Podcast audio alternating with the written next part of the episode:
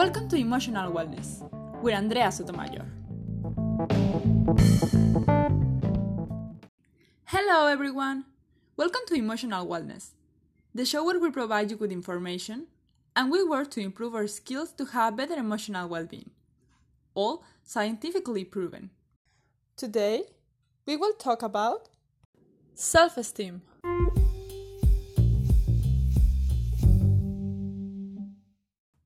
We have all heard the term self esteem. We have even used it.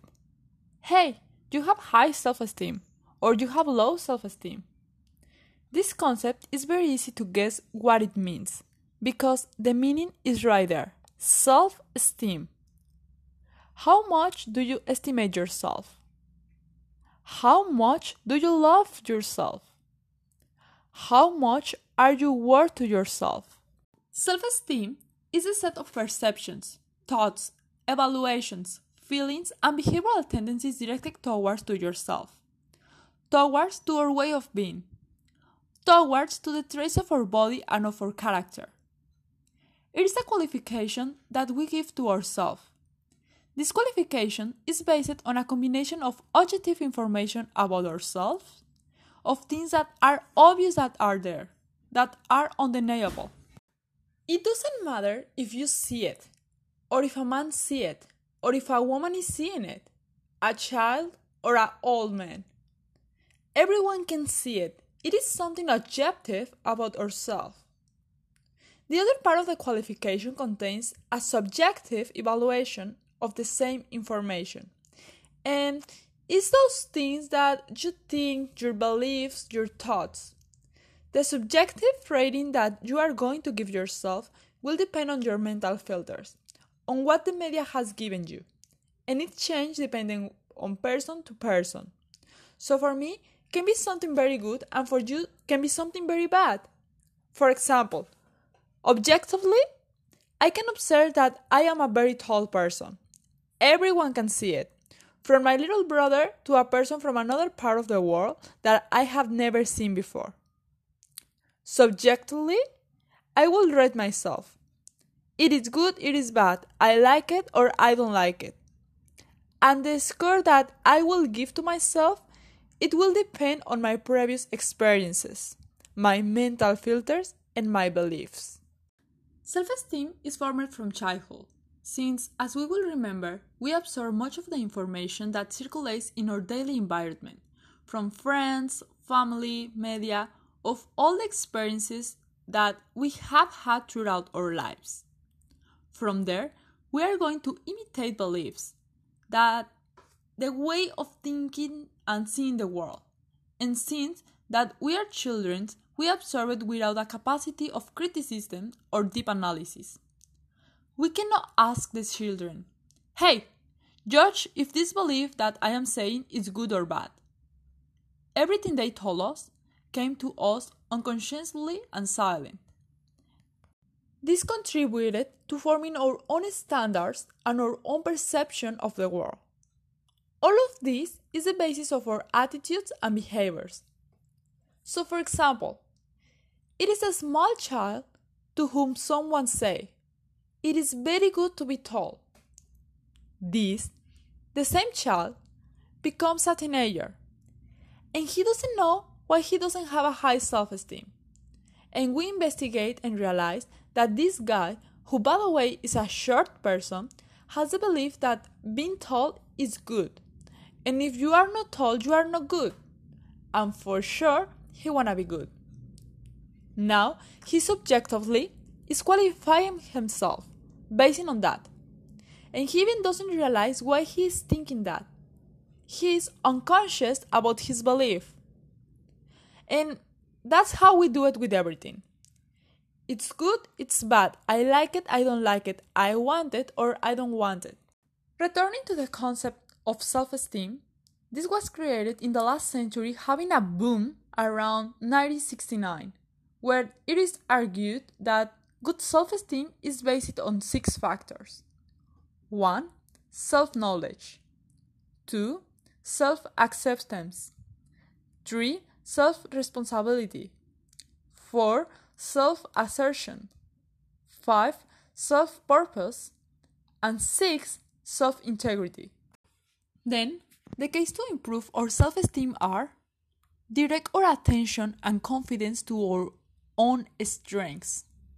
This implies self knowledge because we are always going to have a weak or negative points, something that we don't like, that we don't love, and still being okay.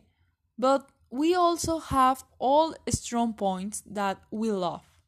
And the important thing is not get caught in the bad and see the strengths we have and pay attention to them. For example, me, Andrea, I am very good at social relationships, but I'm bad in algebra. I already know myself. I also accept it. Yes, it is too bad that I am not good in algebra, but how great it is that I am good at social relationships. That will help me to make friends, for example. Here, I direct my attention and confidence to my own strengths. Accept that not everyone will be able to accept me. In Mexico, we have a proverb that says, No one is a gold coin for everyone to like it. And I consider that it cannot be better explained. We don't like everything about people or all people. And that's fine, but it will be the same for them to us. The important thing is that you accept yourself. Cultivate positive thoughts about ourselves.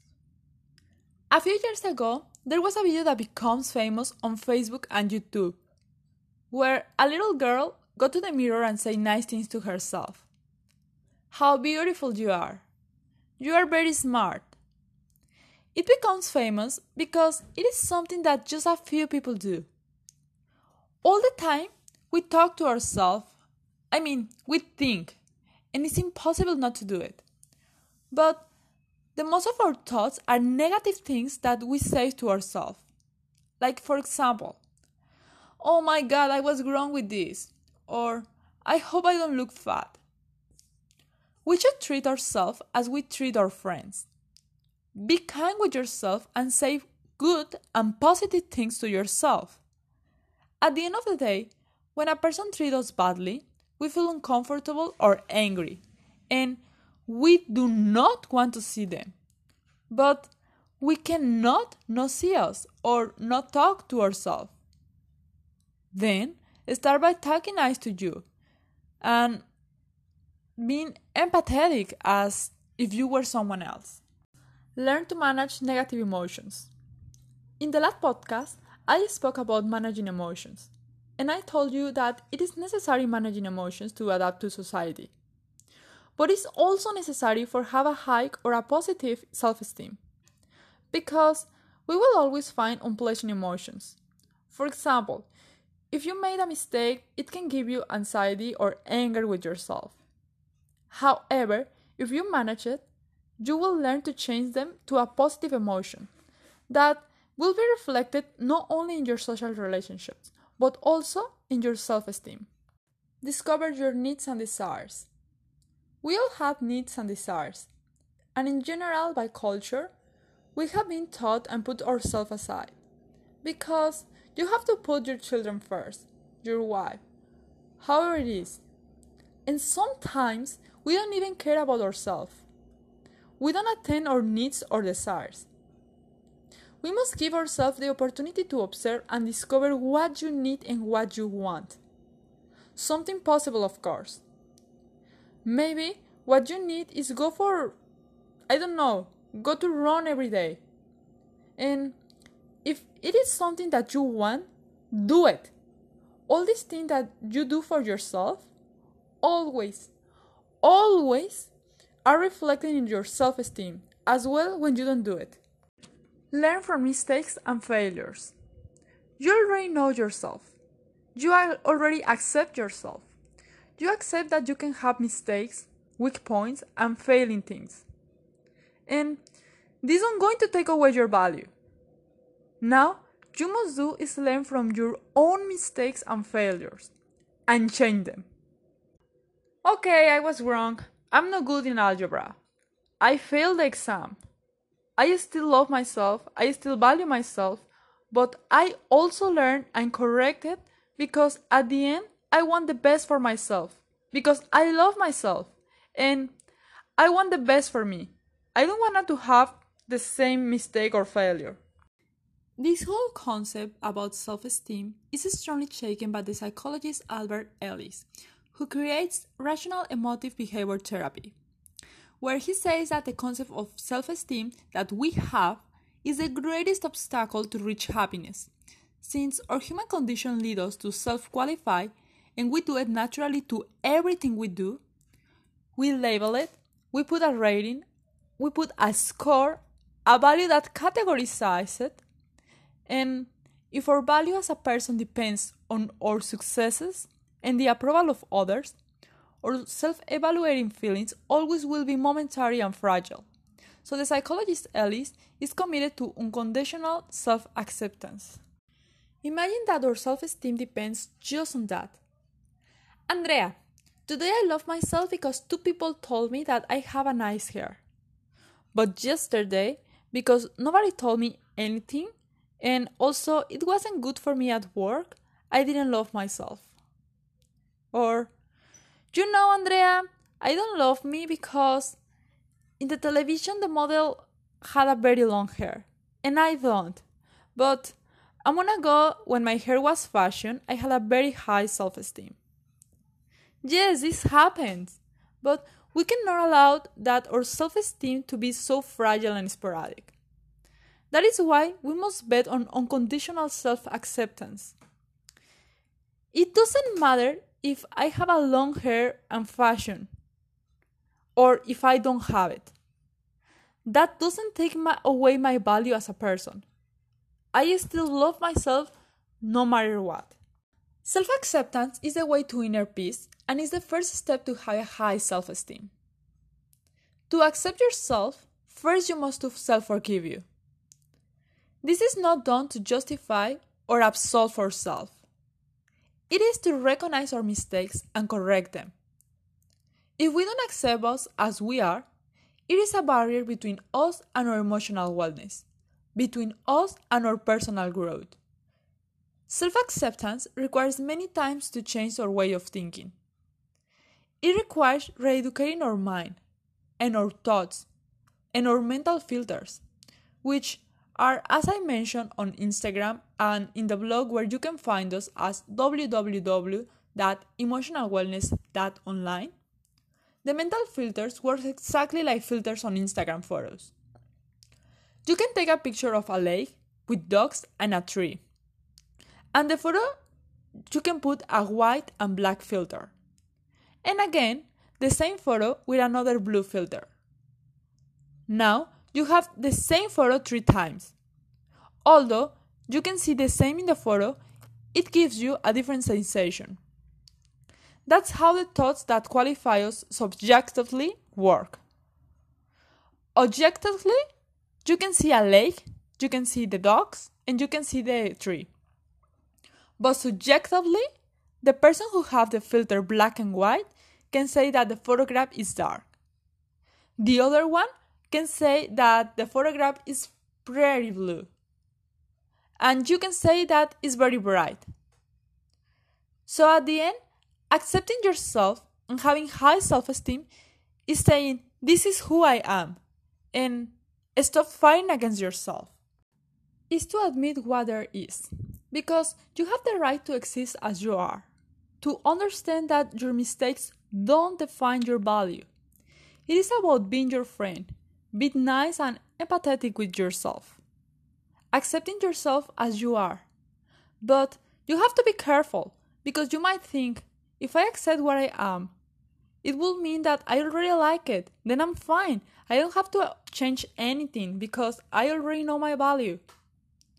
But no, this is only resistant to change. That is very comfortable and you have to get out to the comfort zone. It is about accepting who we are by identifying what needs to be changed or improved and working on it to evolve. Remember, you are already valued, but you want the best for yourself.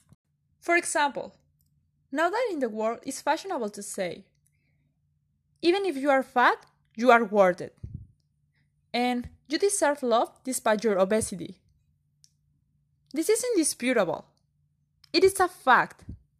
Your weight, your height, your race, your beliefs do not define your value. You must love and respect you, and everyone should do it.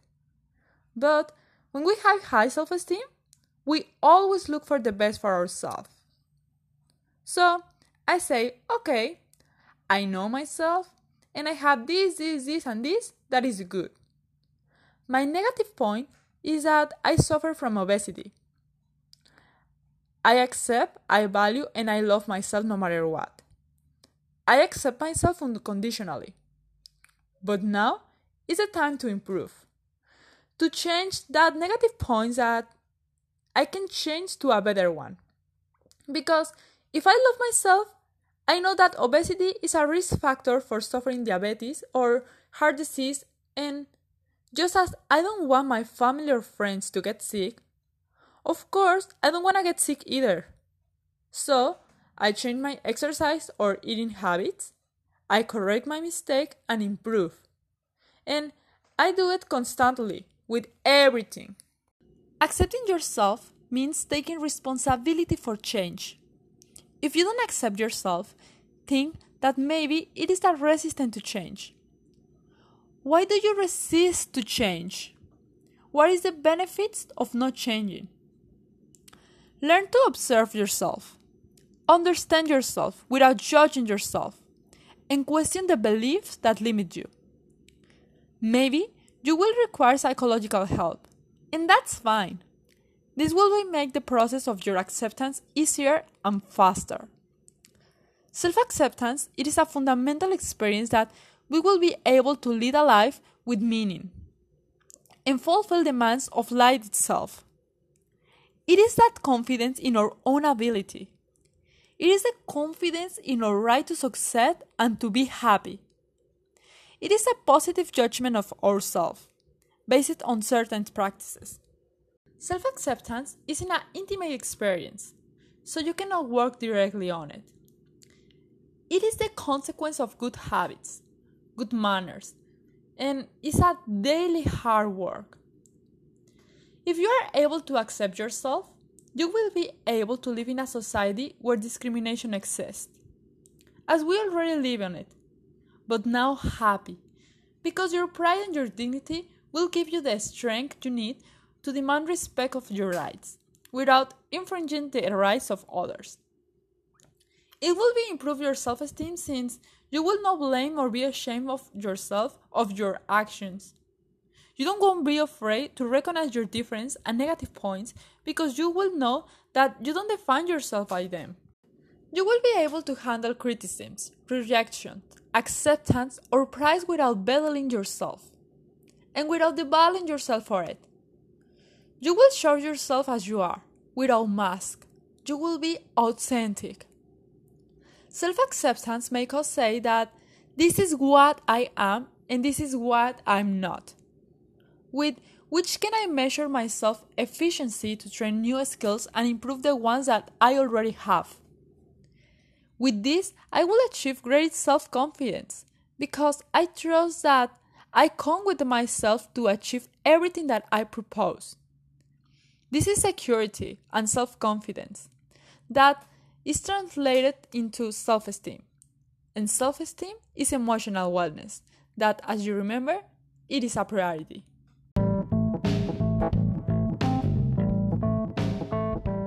If you have any questions, comments, or suggestions, I invite you to send it to us on our Instagram, where you can find us as emotion.wellness. I am Andrea Sotomayor and this is Emotional Wellness. Thank you!